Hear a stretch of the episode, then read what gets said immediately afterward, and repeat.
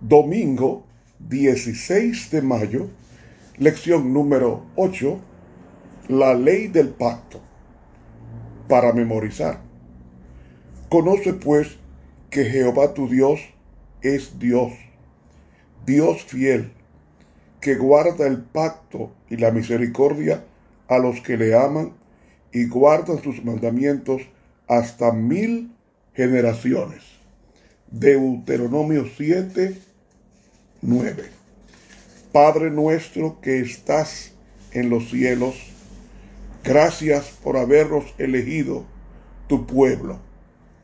Gracias Señor, muchas gracias. Enséñanos tu ley y ayúdanos a amarla como la mejor norma de justicia y de misericordia para la humanidad.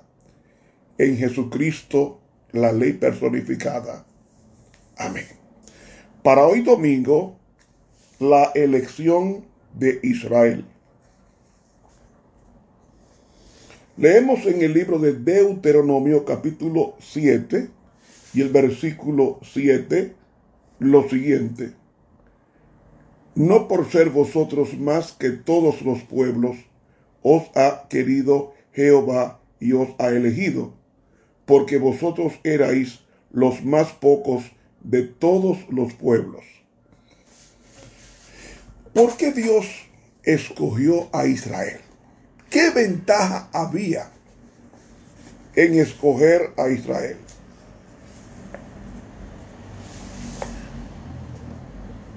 Cuando Dios sacó al pueblo de Israel de Egipto, lo hizo en virtud del pacto que había hecho Abraham 400 años atrás. Ya el llamado de Abraham había tenido un propósito claro, poder bendecir por su medio a todas las familias de la tierra, según Génesis capítulo 12. La intención de Dios se prolongaba ahora en la elección de Israel como su pueblo. Antes, y esto es claramente evidente, en el libro del Génesis Dios había elegido a individuos como Noé antes del diluvio. Luego a Abraham después del diluvio. Isaac, hijo de Abraham. Jacob, hijo de Isaac. Y ahora elegiría a todo un pueblo. Entonces Israel estaba llamado a ser el pueblo escogido por Dios. En su confrontación con Faraón, Dios hizo referencia vez tras vez a su propósito para con el pueblo que iba a liberar. Cuando él dijo, deja ir a mi pueblo para que me sirva. Servicio que incluía hacer conocer su nombre entre todas las naciones. Dios escogió a Israel no porque fueran mejores o porque ofreciera alguna ventaja sobre los demás pueblos o porque los quisiese más que a todos los pueblos. Todo lo contrario. Parece que los escogió a pesar de lo que eran, de su insignificancia, de lo poco promisorio que eran en el momento de ser llamados. Eran esclavos. No sabían pelear. No tenían ejército. No tenían dinero. ¿Para qué Dios lo escoge? Ah. Debemos notar la perspectiva que nos da la Santa Biblia cuando se refiere a los escogidos. Porque tú eres pueblo santo para Jehová tu Dios. Jehová tu Dios te ha escogido para hacerle un pueblo especial, más que todos los otros pueblos que están sobre la tierra. No por ser vosotros más que todos los pueblos os ha querido Jehová y os ha escogido, pues vosotros erais el más insignificante de todos los pueblos. La cita Deuteronomio 7, 7. Las últimas instrucciones que recibieron los israelitas antes de cruzar el río Jordán incluían algunas amonestaciones y consejos que no debían olvidar jamás, para que nunca perdiera la perspectiva de su liberación. Era un asunto vital que debían mantener siempre presente.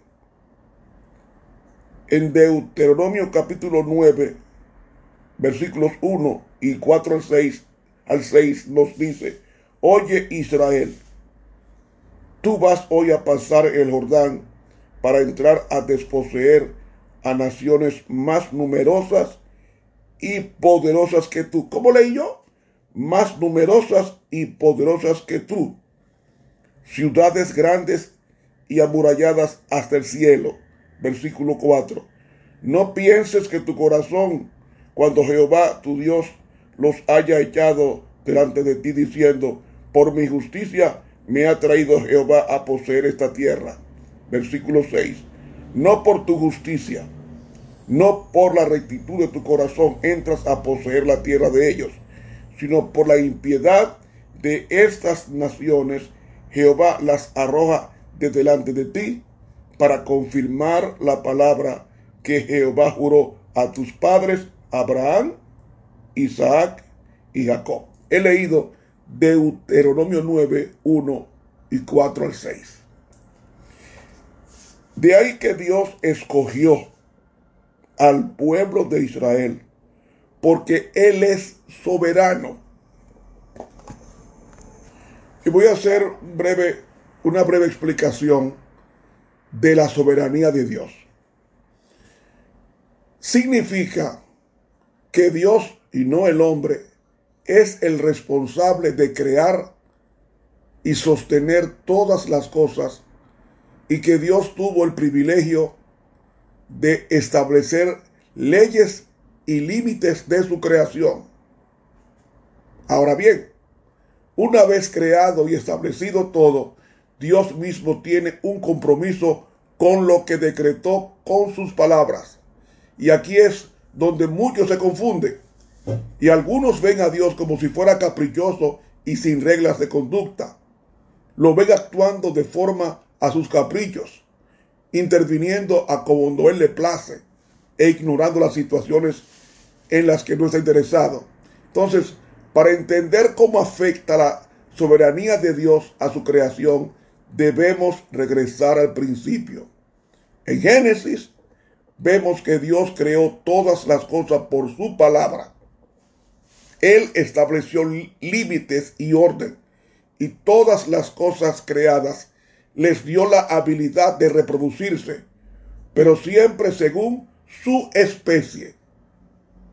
Los pinos siempre producirán pinos y los perros solo producirán perros.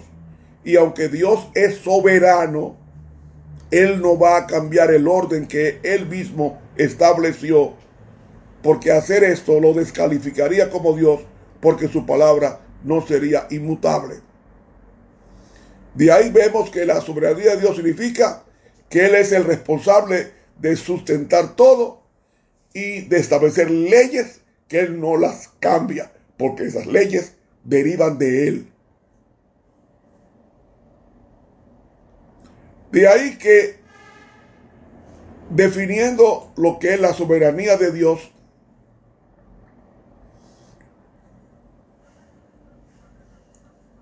en el sentido de que Dios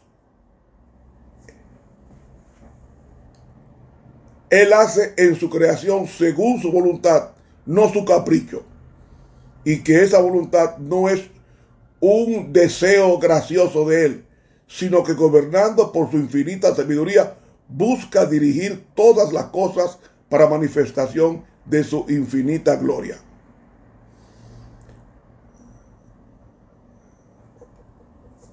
La soberanía de Dios es la supremacía. Su soberanía es que Dios es rey y que Dios es Dios. Eso es soberanía. Dios es soberano al declarar que es altísimo y que hace todo conforme a su voluntad en las huestes de los cielos y en los habitantes de la tierra, de manera que nadie puede detener su mano ni decirle no. Así que al decir que Dios es soberano, estamos declarando que Él es omnipotente, poseedor de toda autoridad en los cielos y en la tierra. De manera que decir que Dios es soberano es decir que Él es un Dios supremo que está por encima de todas las cosas. Ahora bien, Dios escogió a Israel como pueblo suyo porque Él es soberano, Él es el rey, Él es el dueño del universo y Él puede escoger a cualquier persona y nadie le puede discutir de discriminación. Y Dios es soberano y escoge a su pueblo no porque hubiera ninguna virtud intrínseca en los escogidos. Al contrario, vez tras vez, el relato bíblico nos informa que ese pueblo que él escogió, llamado Israel, en Deuteronomio 32, 9, nos dice que era un pueblo de dura servicio. Es decir, terco. Terco que se resistía a las instrucciones para la obediencia un pueblo ingrato, un pueblo lento para captar los propósitos de Dios. Pero en su soberanía, es decir, en su supremacía divina, Dios tenía hermosos planes para ellos. Si es que ellos estaban dispuestos a responder a su gracia en obediencia y gratitud. ¿Me entienden? Así que los propósitos de Dios para con su pueblo escogido están hermosamente expresados en Éxodo 19 del 4 al 6 que estudiamos la semana pasada. Y reza así. Atención. Vosotros visteis lo que hice a los egipcios. Ahora escuchen. Y cómo os tomé sobre alas de águilas. Recuerda que expliqué eso la semana pasada. Y os he traído a mí. Ahora pues, si diereis oído a mi voz, condición, y guardaréis mi pacto. ¿Qué representa oír la voz de Dios?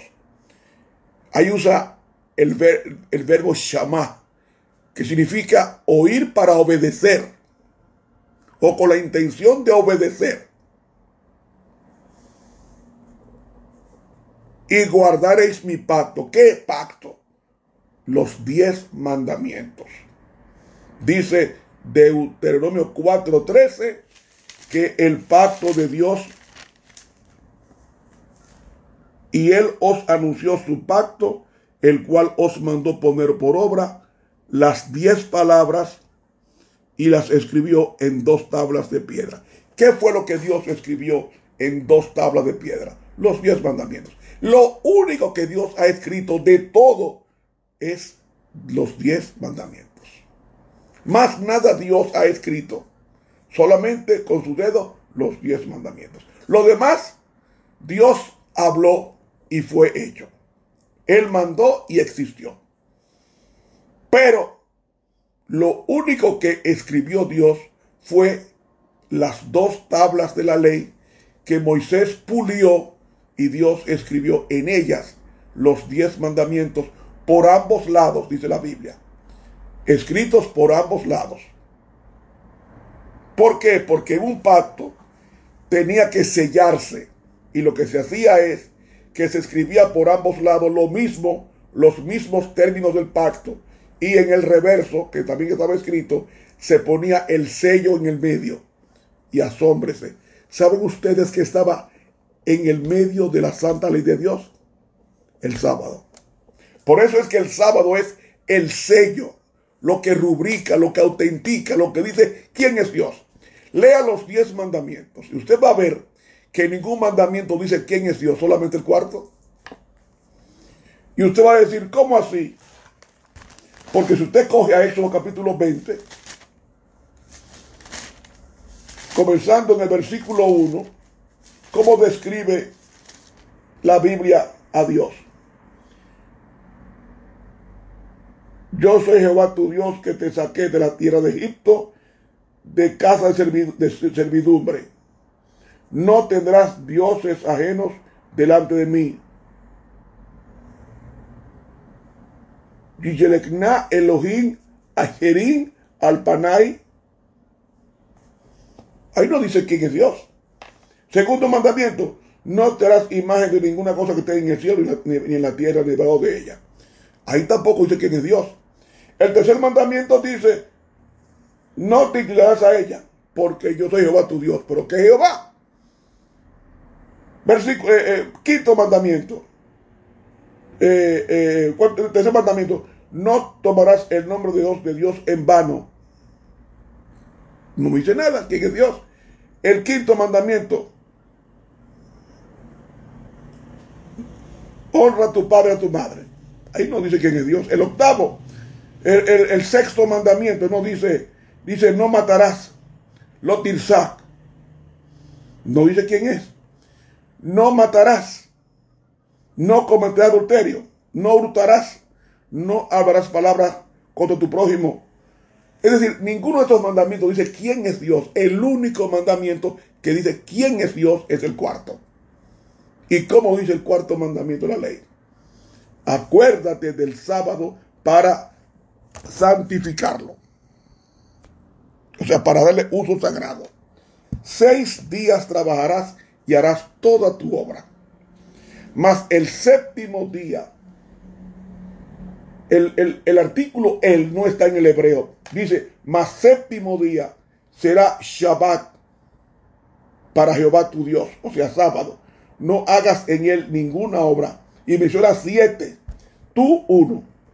Hijo dos hija 3, siervo 4, criada 5, bestia 6, extranjero 7, que está dentro de tus puertas. ¿Por qué hay que guardar el sábado? Entonces, versículo 11 dice: ¿Quién es Dios? Porque en seis días hizo Jehová los cielos y la tierra, la mar y todas las cosas que en ellos hay, y reposó en el séptimo día. Por tanto, Jehová bendijo el día del sábado y lo santificó. Es decir, el, el, pacto, dentro del pacto, implica el cuarto mandamiento de la ley de Dios, que es el sello, es el, la marca del rector de la, de la universidad en la cual tú te graduaste de tal disciplina. Universidad tal.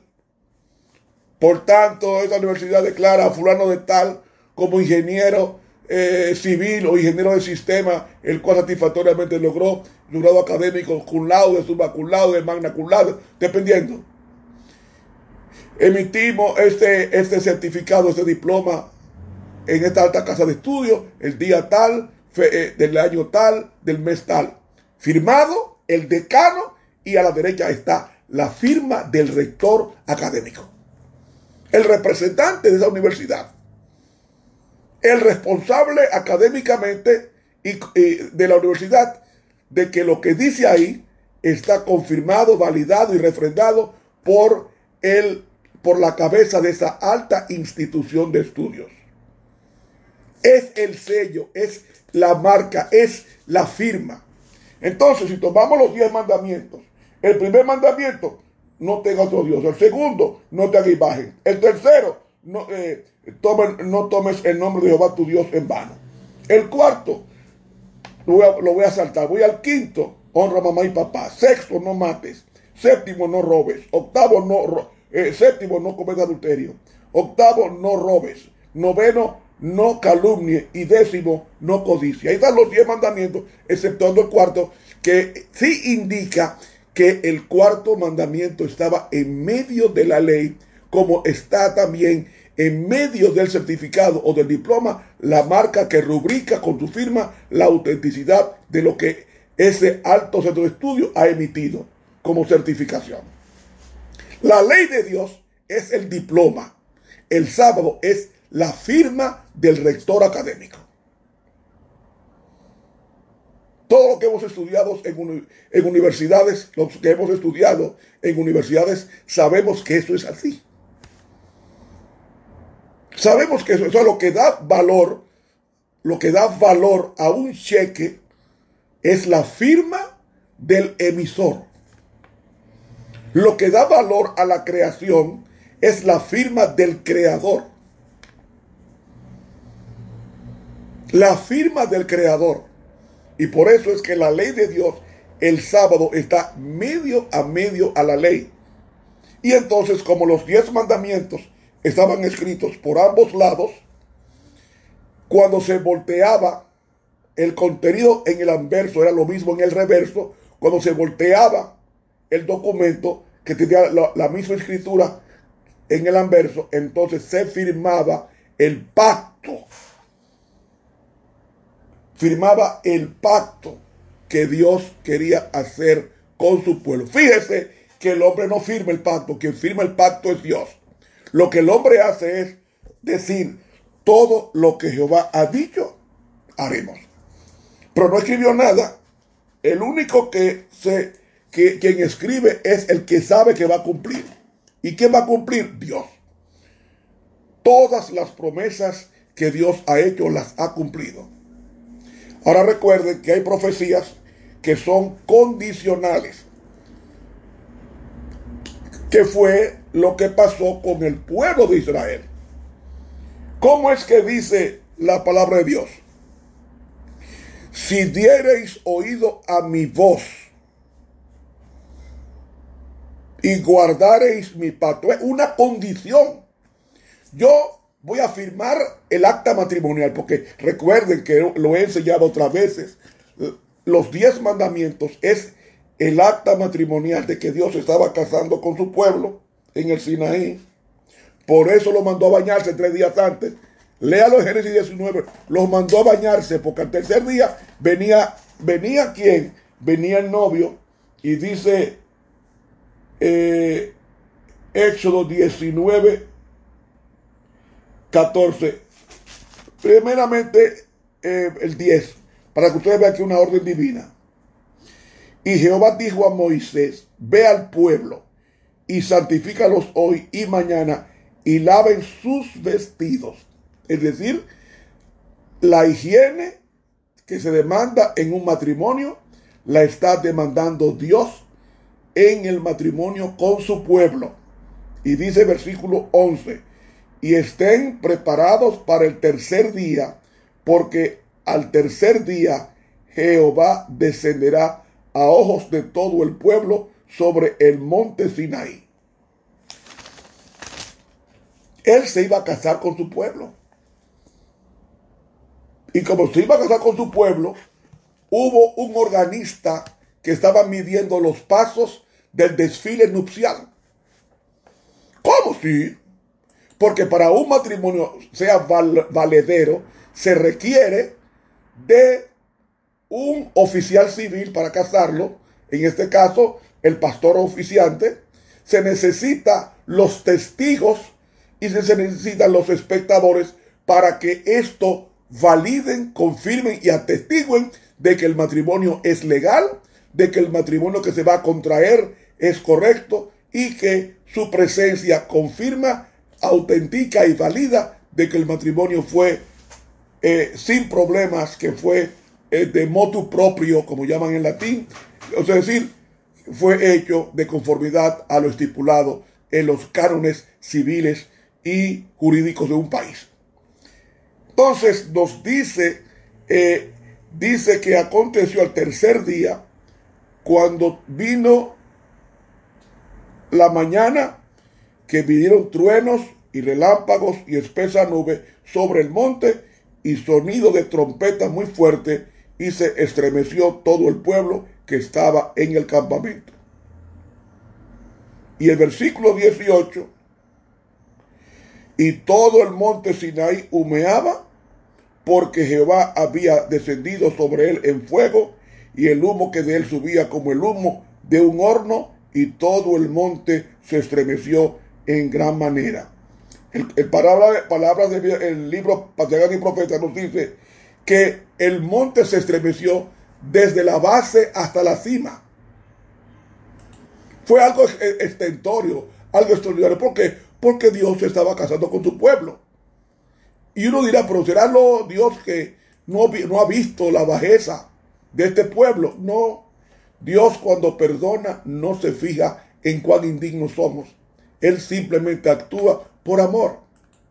Y como actúa por amor, en consecuencia nosotros tenemos que creerle a Él porque con amor eterno te he amado, por tanto te prolongué mi misericordia. Se nos acabó el tiempo. Se nos acabó el tiempo. Ay, ay, ay. Hablar de la palabra de Dios se toma tiempo. Por, eso es que yo no puedo hacer una lección de 5 minutos, ni de 10 minutos, ni de 15 minutos, porque me huyendo. A mí me ha costado mucho sacrificio saber un poco lo que sé, sacrificando mi sueño, mi familia y todo, para yo venir a hablar a ustedes cinco minutos. No, le hablo lo que se toma una clase media hora. Y espero que no se sientan mal, porque no andamos huyendo. Es para hablar con Dios, hay que sacar tiempo. Y para que Dios nos hable, hay que prestar atención. Y no se coge un minuto, se coge más. Que Dios nos bendiga. Continuamos mañana. Te habló el profesor Ramón Romero.